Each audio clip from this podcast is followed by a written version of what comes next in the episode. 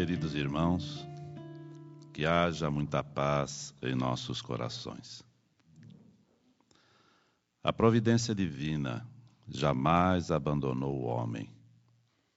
Desde os momentos mais primitivos da humanidade, em que os homens ainda, ou nós estávamos numa fase de pouco desenvolvimento intelectual e moral, a presença de Deus junto à humanidade se fez presente, assistindo-a e orientando-a de conformidade com as possibilidades que nós, os homens, sempre apresentamos. O totemismo, que é considerada a religião mais primitiva, ela se apresentou ao homem desde cedo, em decorrência também da presença sentida pelos homens dos espíritos que já haviam falecido, desencarnado. O totemismo praticamente lançou as bases da religião, dando condições para que houvesse a convicção da existência de um Deus, que chama-se de totem, a existência de uma alma e de sua manifestação, que para algumas tribos primitivas dava o nome de mana, e também dando ao homem, baseado nos conhecimentos elementares, algum princípio de moral a que também as, o totemismo primitivo dava o nome de tabu. Naturalmente, à medida que o homem, em função do atendimento de suas necessidades, da luta cotidiana, para alimentar-se, defender-se, proteger-se das doenças, abrigar-se de toda forma, foi desenvolvendo toda a sua potencialidade interior.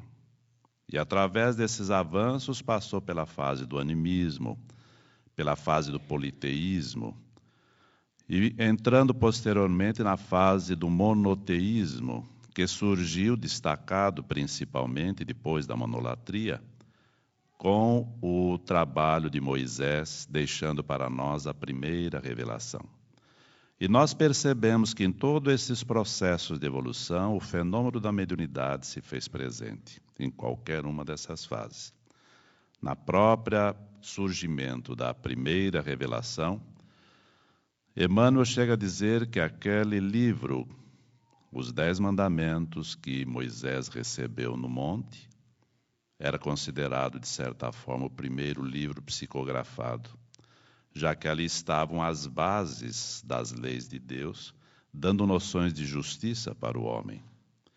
E nós observamos que ali o homem já começava a ter condições de receber essas informações básicas de justiça, a fim de nortear o seu crescimento espiritual, nortear a sua atividade conjunta no que diz respeito à própria o próprio relacionamento entre todos os homens. Tivemos posteriormente a Moisés a fase do profetismo, onde se procurou trabalhar muito junto ao homem a visão real do que era trazido pelo mundo superior. Todavia, a despeito de muitos profetas, muitos daqueles médiums que trabalhavam no sentido de ajudar a manter junto ao homem aquela mensagem básica que veio através de Moisés, os homens sempre se instabilizaram e tomaram rumos os mais diversos, muitas vezes pegando o secundário e abandonando o principal, porque o secundário sempre foi mais fácil. Até que chegou o momento também do, do surgimento, do aparecimento de Jesus, que também ele, surgindo através, começando praticamente sua jornada, através de um fenômeno mediúnico. Aquele fenômeno através do qual o espírito Gabriel, ou anjo Gabriel, anunciava a Maria que ela seria a mãe de Jesus. O fenômeno mediúnico, portanto, sempre esteve presente na humanidade.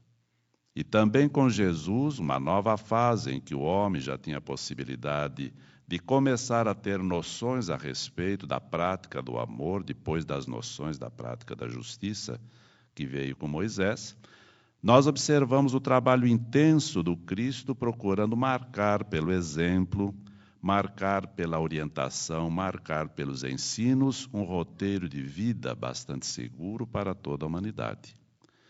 O trabalho de Jesus foi constantemente marcado por esse propósito. A presença do mundo espiritual, não só naquele fenômeno inicial, em que Maria recebeu a informação, mas na oportunidade do próprio batismo junto a João Batista e tantos outros fenômenos que foram se desenvolvendo em toda a existência do Cristo junto a nós, mostrou não só a presença do mundo espiritual permanente, como também mostrou, através do trabalho do Cristo, uma diretriz que deveria, que deveria e que deverá sempre ser aquele roteiro de uma orientação moral que dá ao homem um sentido à vida, dá ao homem condições de desenvolver todo o seu trabalho, todo o seu processo de crescimento, dentro de um objetivo realmente bastante claro.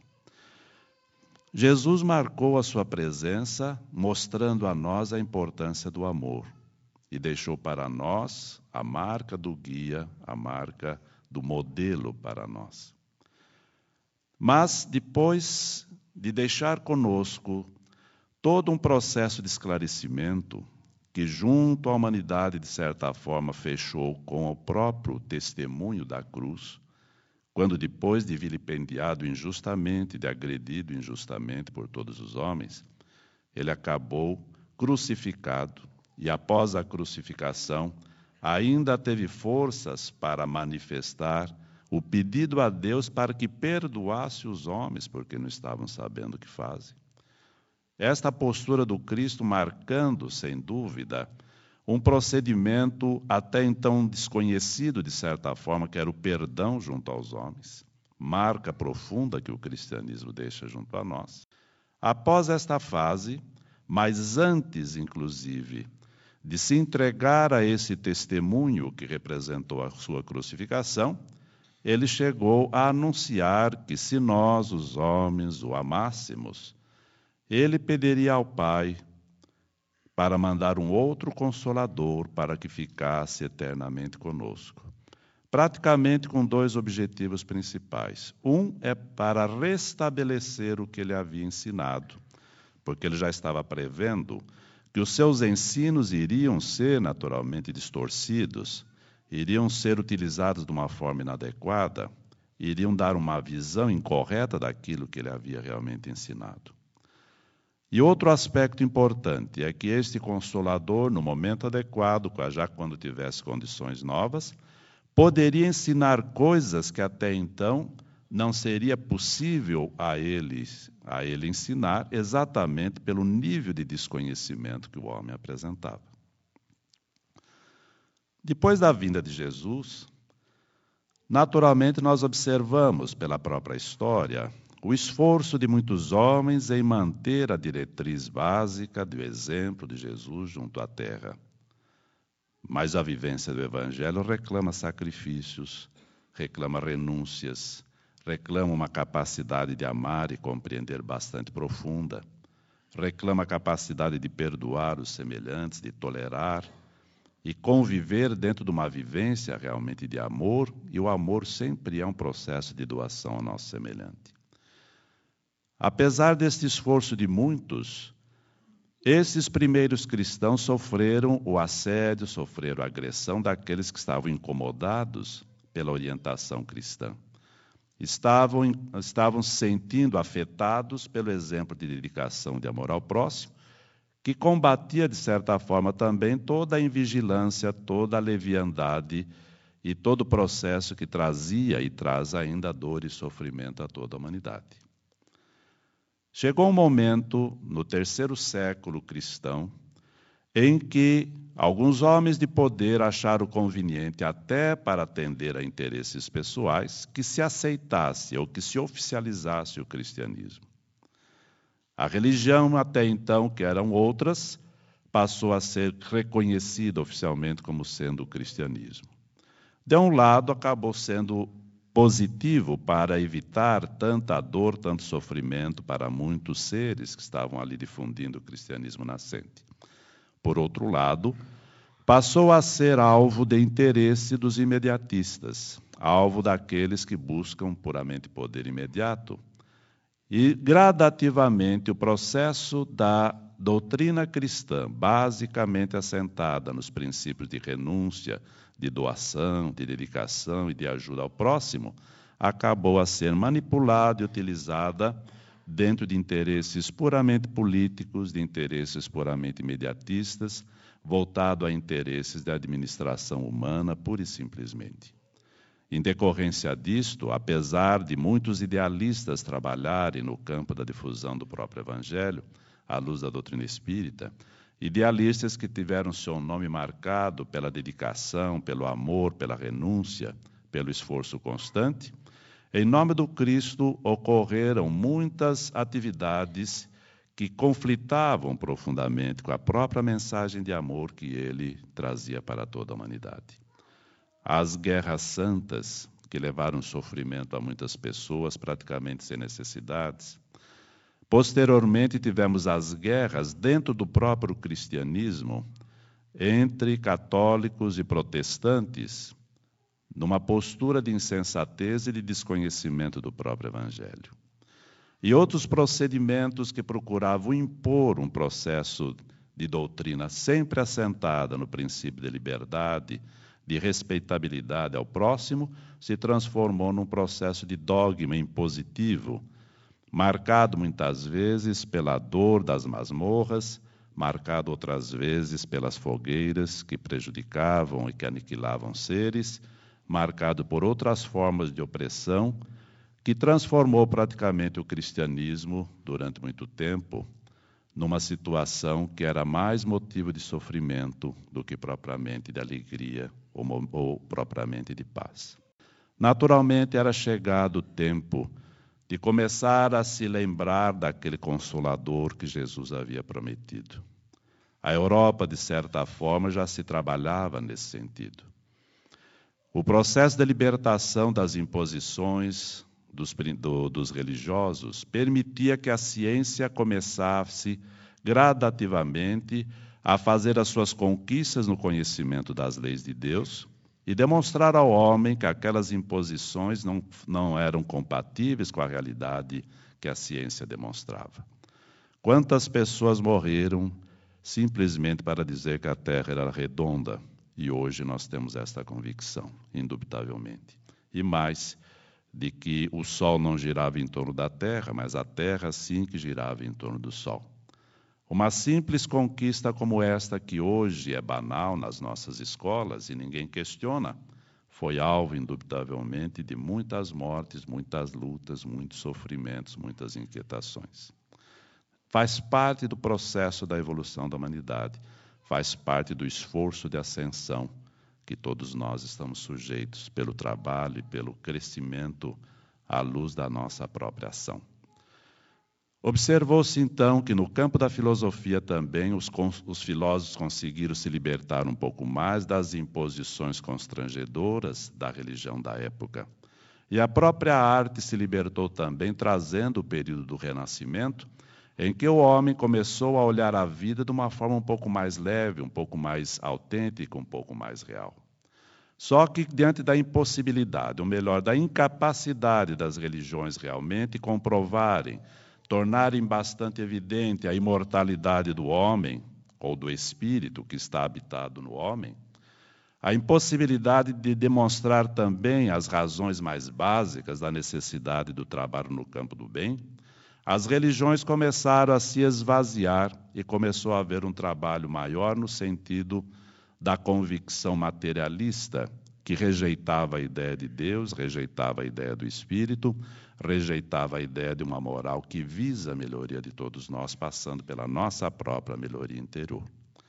Naturalmente, a providência divina atenta também a estas fases da evolução da humanidade, registrava e já tinha se preparado para este momento já era possível começar a pensar em falar em fé vinculada à razão. Já era o momento de se poder falar nas leis de Deus sem que isso ficasse como uma imposição das próprias religiões, mas que fosse também conquista dos próprios homens pelo seu trabalho no campo da filosofia, no campo da ciência. E exatamente nessa época, preparados que estavam principalmente o, o continente europeu, para o século XIX, já se preparava o surgimento deste consolador. Humberto de Campos relata que na noite de 31 de dezembro de 1799 para 1 de janeiro de 1800, houve uma assembleia no mundo espiritual preparatória à vinda do Consolador que ocorreria no decorrer do século XIX, que surgiria na capital da latinidade. E realmente, nós vamos observar que em 1804 nascia em Lyon, na França, um menino de nome Politillon Denisard Rivaio. Era um menino interessado no estudo e os seus pais logo encaminharam para Yverdun, na Suíça, onde havia o pedagogo Pestalozzi, e que permitia, através de um estudo mais amplo, mais racional, mais coerente, não imposto, não constrangido, a possibilidade de desenvolver naquele menino toda a potencialidade de raciocínio, de criatividade, que lhe ensejasse um trabalho realmente adequado que lhe estava reservado. E o professor Rivaio, depois de completar o seu estudo em Verdun, foi para Paris e ali começou a fazer uma série de trabalhos voltados, acima de tudo, interessado, acima de tudo, no estudo, no ensino à população de uma forma geral. Vários livros elaborou, vários trabalhos foram realizados, procurando ajudar o ensino do jovem, procurando aprimorar no campo da ciência de uma forma geral, da matemática, procurando orientar no campo da própria gramática, a fim de que houvesse realmente a utilização adequada da língua. E não se mostrava apenas interessado em fazer isto econômico ou profissionalmente, mas tocado sempre pelo amor à educação, tocado pelo amor ao ensino, e diante das necessidades que ele encontrava junto aos próprios jovens, muitas vezes com a impossibilidade de, de pagar os custos dos seus ensinos, quantas e quantas vezes o professor Rivaio ensinou gratuitamente, atendendo às necessidades daqueles próprios seres, daqueles próprios jovens necessitados do crescimento espiritual. Mas dentro de um plano que naturalmente surgia e surge sempre, que é a providência divina antevê, na década de 1850 começaram a surgir fenômenos os mais diversos na França, que já vinham até também da América, que começou em 1848. Mas na França o fenômeno começou a chamar a atenção, que era o fenômeno das mesas girantes. Eram pessoas que ficavam em torno de uma mesa, a mesa se movimentava. E algumas pessoas faziam, e pelo sistema da conversação simbólica, permitia que as pessoas conversavam. Uma pancada poderia dizer sim, duas pancadas não. Uma pancada a letra A, duas pancadas a letra B, três pancadas a letra C. E por este código começava a haver uma conversação entre os encarnados e aqueles espíritos que estavam ali num processo de conversação natural. E ficou muito interessante na época, passou a ser uma coqueluche na sociedade, numa sociedade que não tinha, como hoje, televisões para ficar em casa vendo, mas se, se reuniam para, junto a outros companheiros, amigos, vizinhos, tratar desta conversação, geralmente marcada pelaquela curiosidade fútil, aquela curiosidade do dia a dia que nós geralmente temos.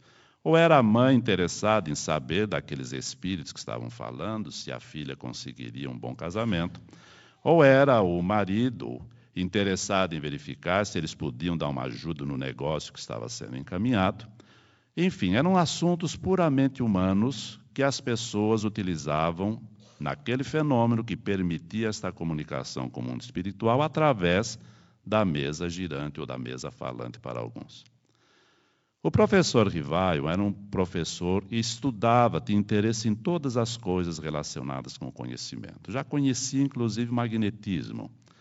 E um amigo dele, certa vez, chegou e disse: Sabe, professor, tem um fenômeno interessante na cidade em que as pessoas ficam em torno de uma mesa e essa mesa, sem que se toque nela, se movimenta. O professor Rivaio disse: Não vejo problema nenhum nisto. Porque, da mesma forma como podemos magnetizar pessoas, podemos magnetizar objetos. Não há nada de anormal. Um outro amigo dele, posteriormente, chegou e disse: Sabe, professor Rivaio, Essas mesas a que se refere não apenas se movimentam, mas elas falam. Faz perguntas a elas e elas respondem. O professor se, se surpreendeu com a afirmação. Ele disse: Isso já não posso aceitar. Salvo se me provarem que a mesa tem cérebros para raciocinar e nervos para sentir. Do contrário, isso é história para fazer criança dormir. Mas um senhor, um outro amigo dele, mais sensato, mais equilibrado, numa outra reunião, conforme ele mesmo relata, disse da verdade daquele fato e acabou convencendo o professor Rivaio para ir a uma determinada reunião na casa de uma senhora que fazia essas reuniões em seu lar de uma forma também bastante descontraída. O professor acabou aceitando e foi lá. Foi, verificou e fez algumas constatações importantes, segundo ele. Ele acabou observando que realmente havia uma conversação. Havia perguntas e havia respostas inteligentes. Só que observou que as mesas não respondiam. As mesas eram instrumentos de inteligências que estavam utilizando, inteligências estas que não estavam sendo vistas, não estavam sendo ouvidas diretamente e nem estavam sendo tocadas fisicamente, mas que estavam acionando a mesa como um instrumento de comunicação. E uma das coisas que o professor Rivaio realmente constatou é de que realmente ali havia um fato bastante autêntico, um fato bastante real. Ele logo observou que aquelas inteligências que estavam se manifestando nada mais eram do que as inteligências de, de seres que haviam existido, de homens que haviam falecido. E um ponto que ele mesmo destaca posteriormente é de que logo notou que as pessoas, ou esses espíritos, melhor dizendo, davam informações muito claras a respeito da sua opinião, mas não era obrigatoriamente uma verdade absoluta. Era necessário que se filtrasse e utilizasse de uma forma realmente adequada e cuidadosa estas mesmas questões. O professor Rivaio começou a analisar isto e começou a preparar algumas perguntas mais sérias para fazer a esses espíritos nessas reuniões. Continuou frequentando estas reuniões. E ele notou uma coisa interessante. À medida que ele começou a fazer perguntas sérias aos espíritos, que não eram aquelas perguntas fúteis a que nos referimos há pouco, espíritos sérios começaram a frequentar a reunião. E mais do que isto, os espíritos levianos se afastaram. E observou uma outra coisa, que à medida que ele começou a dar um caminho de conversação séria, homens sério come sérios começaram a frequentar também a reunião. E os homens levianos se afastaram porque não tinham interesse naquele assunto sério que estava sendo tratado.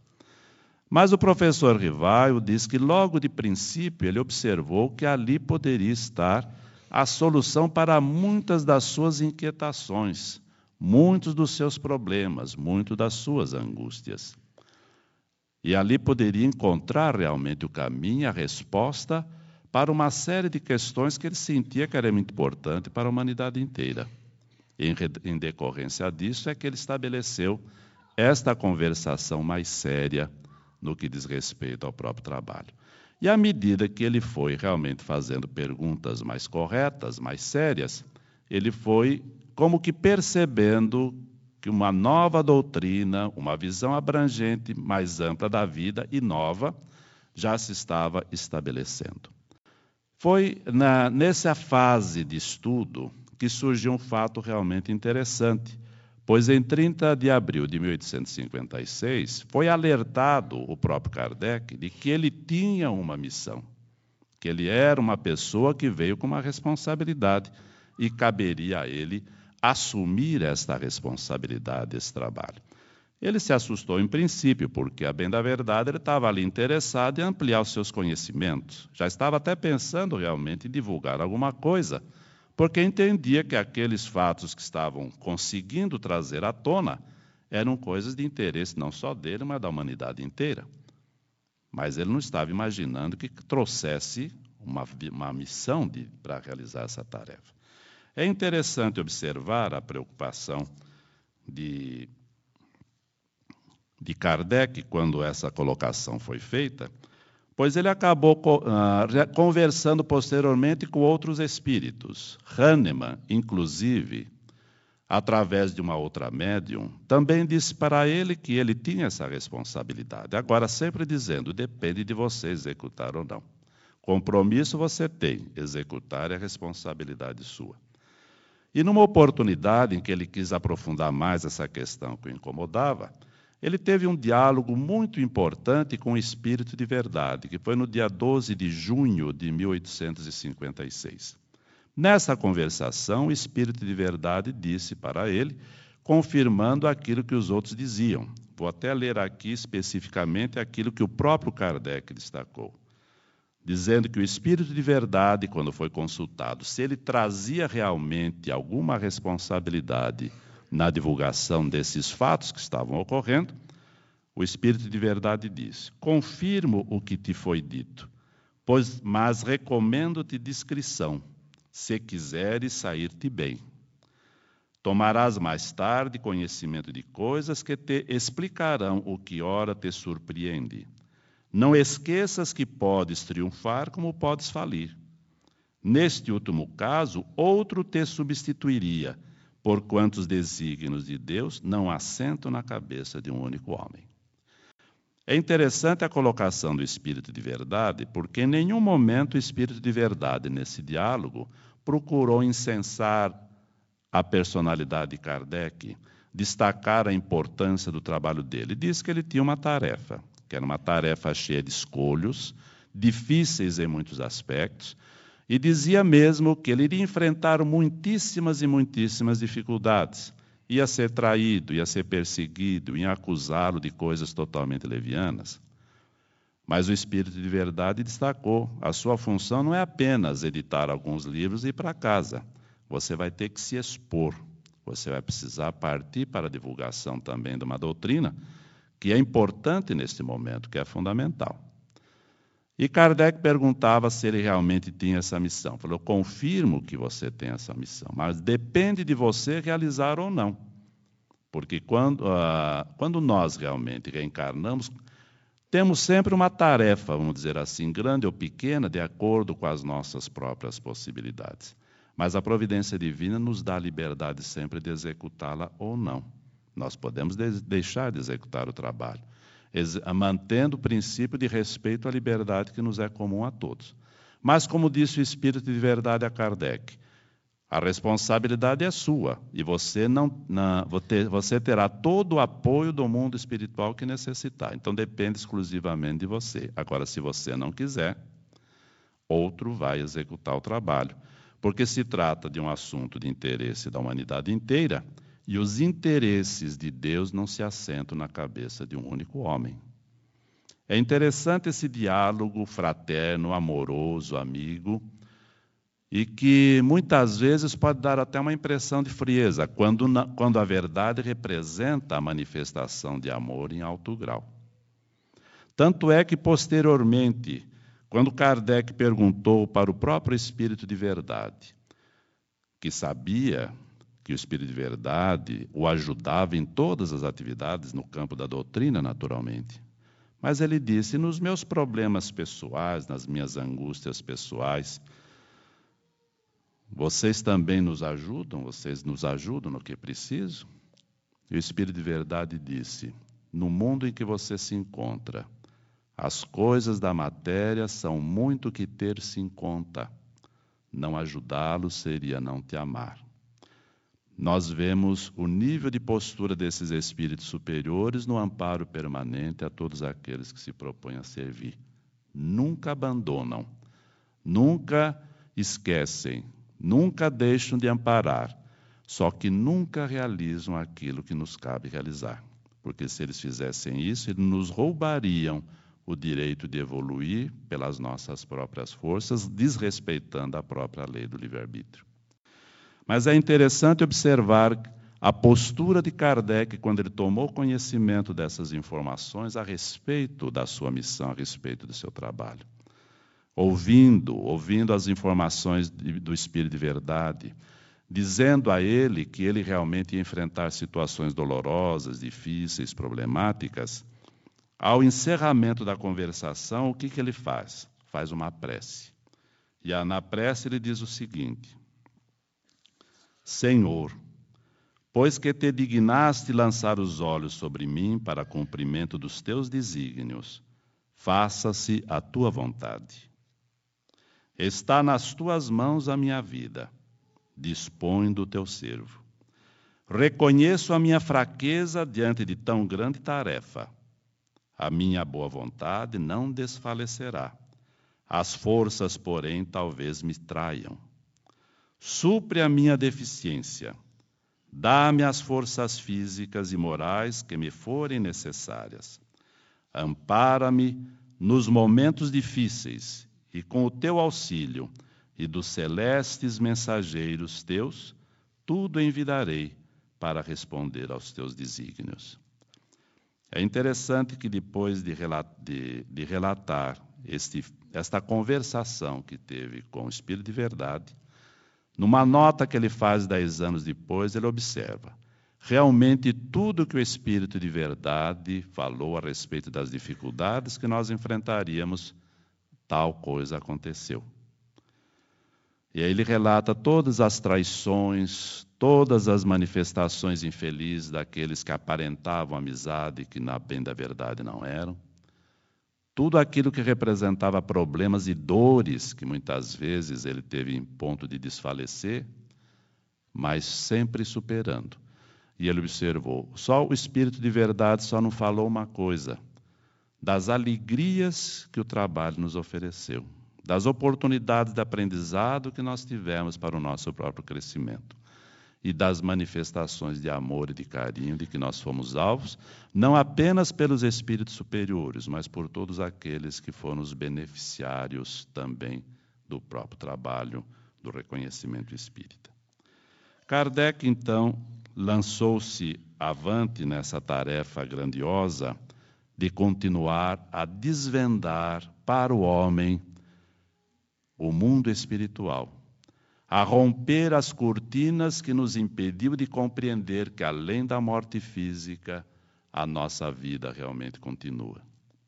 O trabalho de Kardec pode ser melhor analisado pela sua importância, exatamente por essa postura extremamente criteriosa que ele mesmo adotou. Repetindo as suas palavras para que nós não tenhamos o engano de tentar interpretá-las, ele nos diz também, falando a respeito do seu trabalho. Um dos primeiros resultados das minhas observações, frisa ele, foi que os espíritos, não sendo senão almas dos homens, não tinham nem a soberana sabedoria, nem a soberana ciência. Que o seu saber era limitado ao grau do seu adiantamento e que a opinião deles não tinha senão o valor de uma opinião pessoal. Esta verdade, reconhecida desde o começo, evitou-me o grave escolho de crer na sua infalibilidade e preservou-me de formular teorias prematuras sobre a opinião de um só ou de alguns. Só o fato da comunicação com os espíritos, o que quer que eles pudessem dizer, provava a existência de um mundo invisível ambiente. Era já um ponto capital um imenso campo franqueado às nossas explorações, a chave de uma multidão de fenômenos inexplicados. O segundo ponto, não menos importante, era conhecer o estado desse mundo e seus costumes, se assim nós podemos exprimir. Cedo observei que cada espírito, em razão da sua posição pessoal e de seus conhecimentos, desvendava-me uma face desse mundo exatamente como se chega a conhecer o estado de um país, interrogando os habitantes de todas as classes e condições, podendo cada qual nos ensinar alguma coisa, e nenhum deles podendo individualmente ensinar-nos tudo. Esse bom senso de Kardec, essa capacidade de observação daquilo que estava ocorrendo, representou, a bem da verdade, a manifestação do bom senso reconhecido posteriormente pelo próprio Camille Flammarion, quando da sua desencarnação. Partindo desse campo realmente amplo e procurando verificar o que realmente representava de fatos autênticos, ele trabalhou com a ideia da universalidade dos ensinos dos Espíritos. Ele só procurava realmente filtrar aquilo, aceitar aquilo que vinha de várias fontes e que apresentava uma, um caminho lógico, coerente em todos os seus procedimentos. Dizia ele que qualquer que fosse o nome do espírito que assinasse qualquer das comunicações, ele submetia sempre ao crivo da razão, mesmo porque aquela assinatura poderia não ser adequada, não ser correta, não ser autêntica. Esse cuidado todo permitiu à humanidade começar a entrar melhor num campo novo, e é uma postura totalmente diferente de tudo que o homem antes fazia diante daquele mesmo fenômeno da mediunidade. Nós comentamos há pouco que o fenômeno mediúnico sempre existiu desde os homens mais primitivos. E realmente hoje a história registra esses fatos normalmente. Mas o que, o que nós conhecíamos, o que nós fazíamos antes com esses fenômenos? Nós, os homens, ou nós santificávamos aquele que era o intermediário desse fenômeno, dos médiums, ou se aquilo que aquela pessoa fazia, não atendendo aos nossos interesses, nós os condenávamos como bruxos e queimávamos ou estabelecíamos outra qualquer forma de sacrifício. Sempre a humanidade havia tomado essa postura. E uma forma bem clara, autêntica de comprovar esta incapacidade do homem de explorar adequadamente o fenômeno mediúnico foi o que ocorreu com a própria Joana d'Arc. Depois de conseguir libertar a França de uma guerra que se arrastava há 100 anos e que estava desgastando todas as suas estruturas mais profundas, com prejuízo até para o seu futuro, Joana d'Arc foi condenada e condenada por quê? Pelas vozes que ouvia. Foi condenada à morte porque relatava que realmente ela atendia aos, ao comando dos espíritos. E apesar de toda a pressão das autoridades eclesiásticas da época, ela insistiu em dizer que ela tinha que ser autêntica com aqueles espíritos que a amavam muito e que em nenhum momento a abandonaram.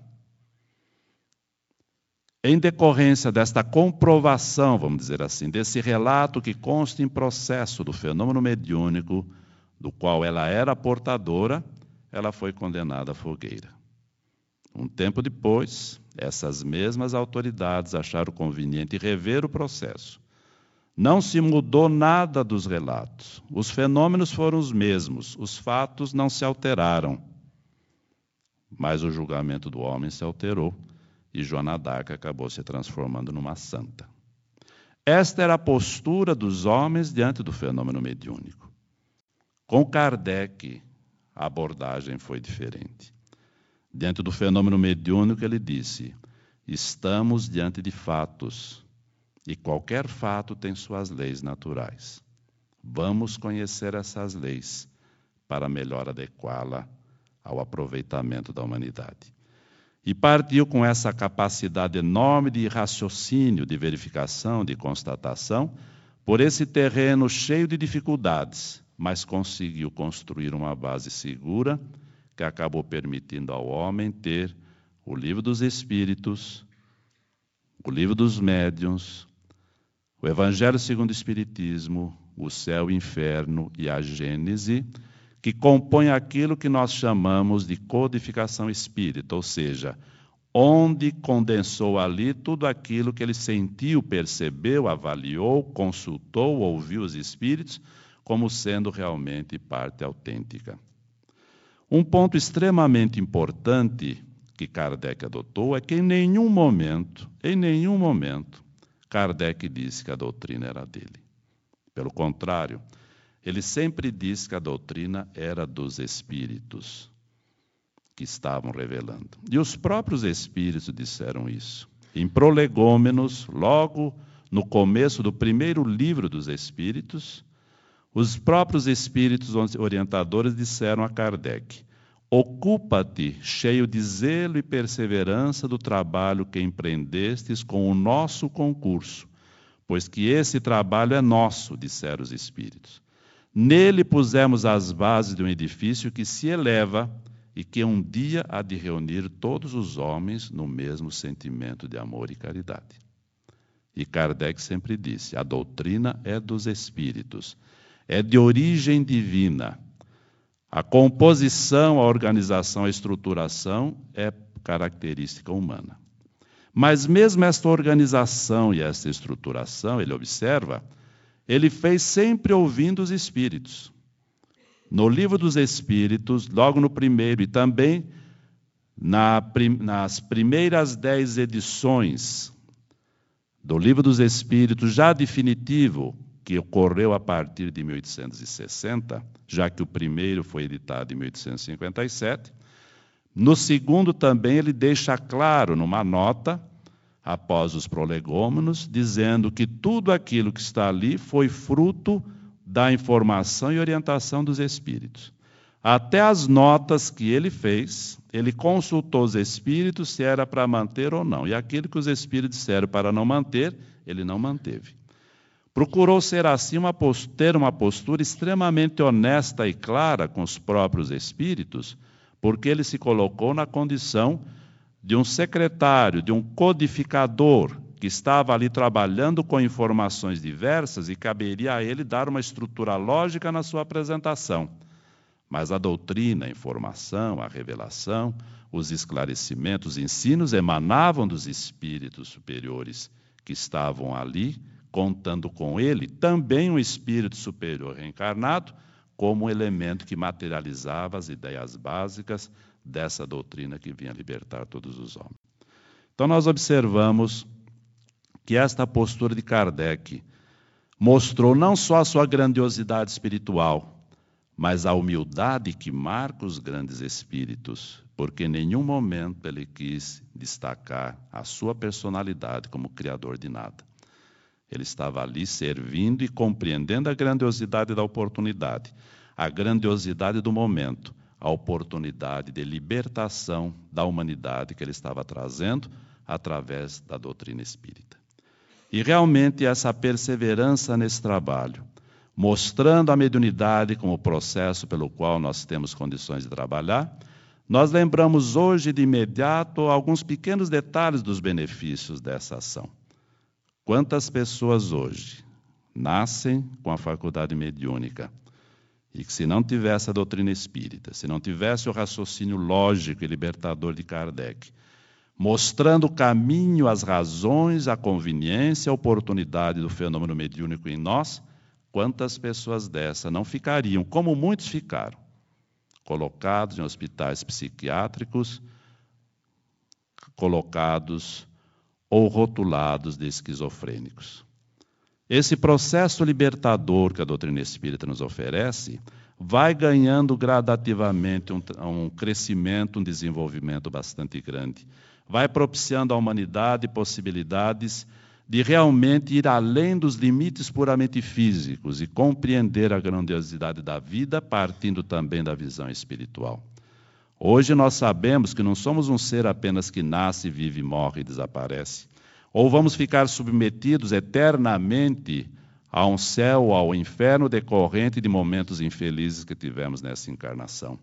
Hoje nós temos a convicção de que somos seres imortais, que já existíamos muito antes de, de nascermos nessa encarnação e que vamos continuar a existir muitas vezes depois em outras encarnações, avançando gradativamente em total respeito, cada vez mais em nosso benefício, às leis de Deus que nos propiciam esse crescimento, esse progresso, essa evolução toda. E com esta visão nova, é que nós observamos que representa esta mensagem em si mesmo, o consolador que o Cristo havia anunciado. O consolador que teve possibilidade agora de dizer algo mais que o Cristo na época não tinha.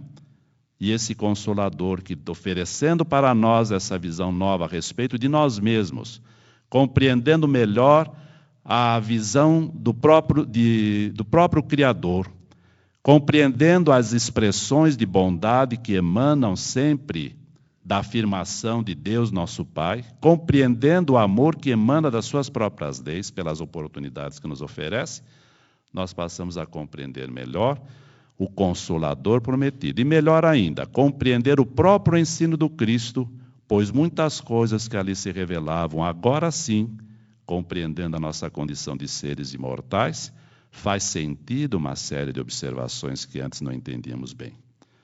Jesus nos deixa a parábola no sentido de que não nos apeguemos às coisas da matéria, mas nos apeguemos às questões espirituais. Não acumuleis vossos tesouros na terra, diz ele, onde a ferrugem e o traço consomem e onde os ladrões não desenterram, desenterram e roubam. Mas acumuleis vossos tesouros nos céus, onde nem a ferrugem nem a traça consomem e onde os ladrões não desenterram nem roubam. E nós vamos compreendendo nesta observação de Jesus que nós, espíritos imortais, realmente temos o valor, os valores nossos que são permanentes, são aqueles que estão marcados, vinculados a nós como espíritos imortais, enquanto que os valores puramente humanos são valores que nós fatalmente vamos deixar aqui na Terra. Ou alguém nos rouba, ou nós vendemos, ou alguém nos tira, ou nós doamos ou a desencarnação faz com que nós deixemos esses bens terrenos. Todavia, quando nós, em contrapartida, acumulamos nos nossos corações, no nosso pensamento, os conhecimentos que a oportunidade da reencarnação nos oferece, as virtudes que, que que podemos realmente conquistar através da vivência do amor, nós vamos realmente construindo dentro de nós um tesouro que estará sempre conosco. E é interessante observar que esse tesouro espiritual que estará sempre conosco não é fruto do sentido de acumular bens como nós temos o sentido de acumular bens humanos, porque os tesouros do espírito nós acumulamos doando. Doando amor cresce o amor em nós. Espalhando conhecimentos, aumenta e consolida o conhecimento dentro de nós mesmos. É exatamente uma, num sentido inverso de postura que nós vamos crescer espiritualmente, amando cada vez mais e ampliando este conhecimento das coisas que nos cercam. Pois foi este realmente o trabalho de Kardec quando descortinou para nós esse mundo novo, esse mundo espiritual que se apresenta para a humanidade.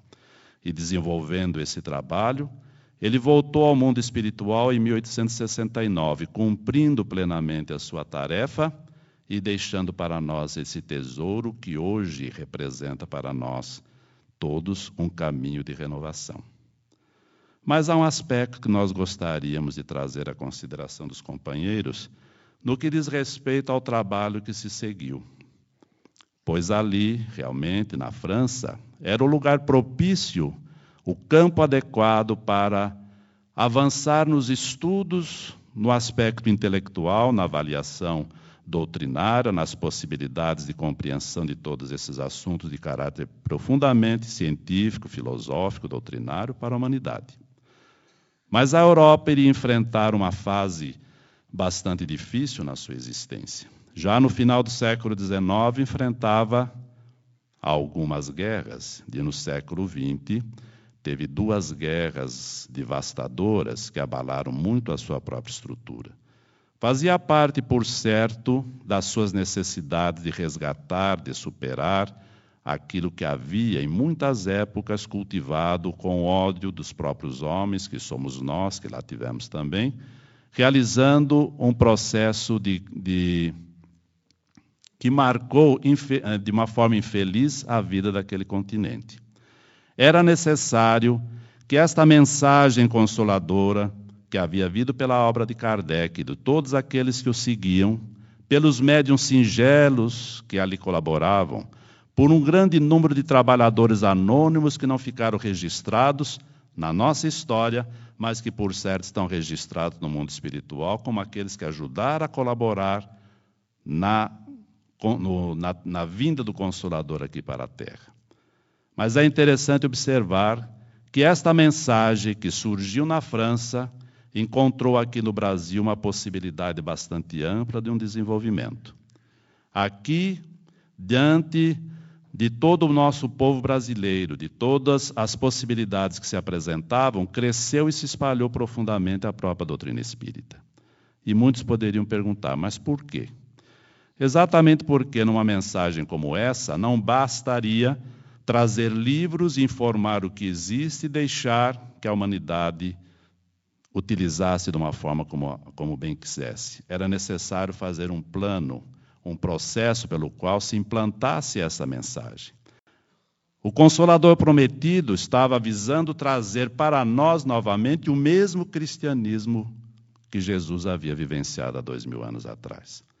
Mas prevendo esta necessidade, o próprio Cristo, já no século XIV, preparava a terra da América para que pudesse aqui se lançar as bases de um mundo novo, de uma sociedade nova, de um novo povo que tivesse a marca cada vez maior daqueles não que, são, não que fossem perfeitos, mas que carregasse consigo a intenção sincera de se aperfeiçoar, de sofrer nas, diante das próprias necessidades, mas de crescer gradativamente na vivência desses princípios do Evangelho, que reclamam renúncia, reclamam dedicação, reclama perseverança e reclama uma total convivência do amor e muitas vezes acompanhado de sofrimento.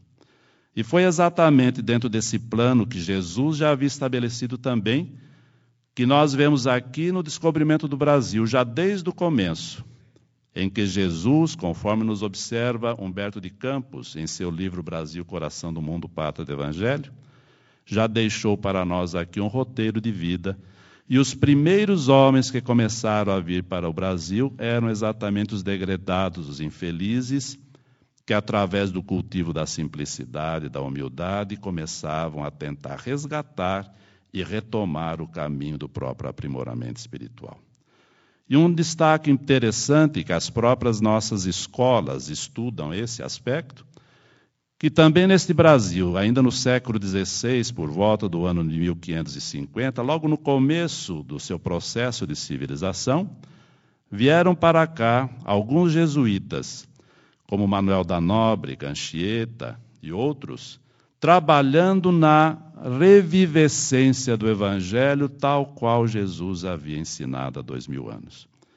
E é interessante observar que, enquanto a Companhia de Jesus, a qual participavam esses jesuítas na Europa, implantava de uma forma severa e aguda o creu morre, fazendo com que as pessoas acreditassem por força e não por convicção, e se não acreditassem, eram perseguidas, maltratadas, quando não mortas, por uma ação de agressão a qualquer título infame.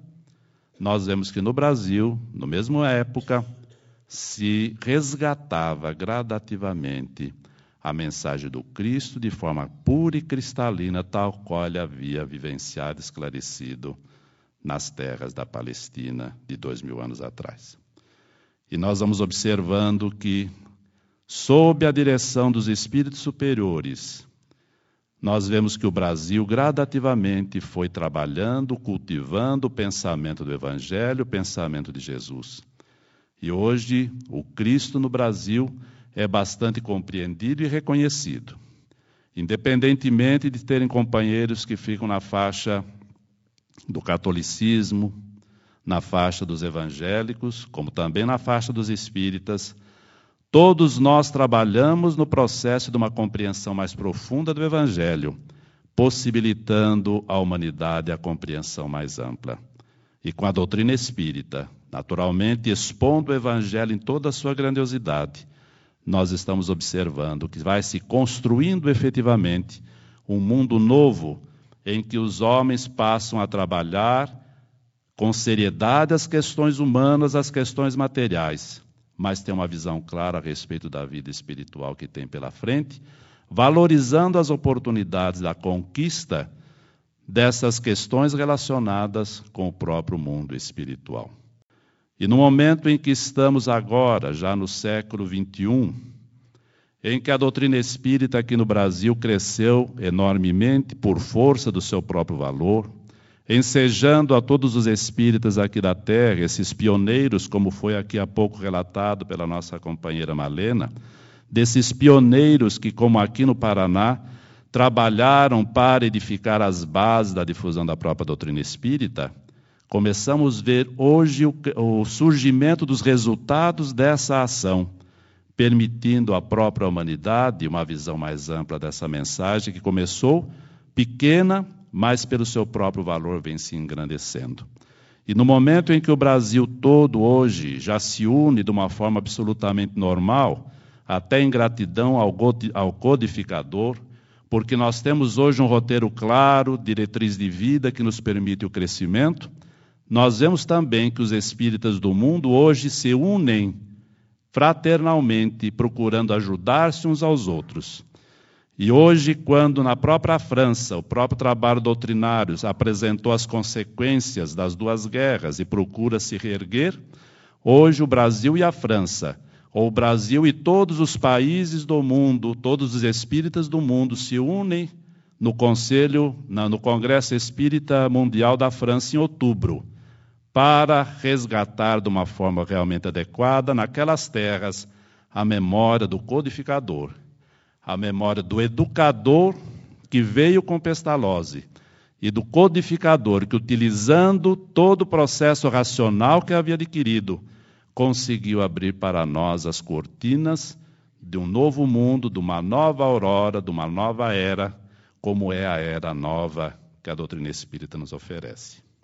É por isso, queridos companheiros, que nós, neste ano de 2004, no bicentenário de Allan Kardec, temos uma natural inclinação de voltar a nosso pensamento ao codificador também, embora ele dizendo que a doutrina não é dele, dizendo que ele foi apenas um colaborador, dizendo que apenas foi um daqueles que ajudou a desvendar para nós essa mensagem consoladora mas é justo que nós dediquemos a Ele o preito da nossa mais profunda e sincera gratidão, porque Ele realmente conseguiu mostrar para nós o caminho claro que é o Cristo e o caminho de luz que nos cabe realmente seguir.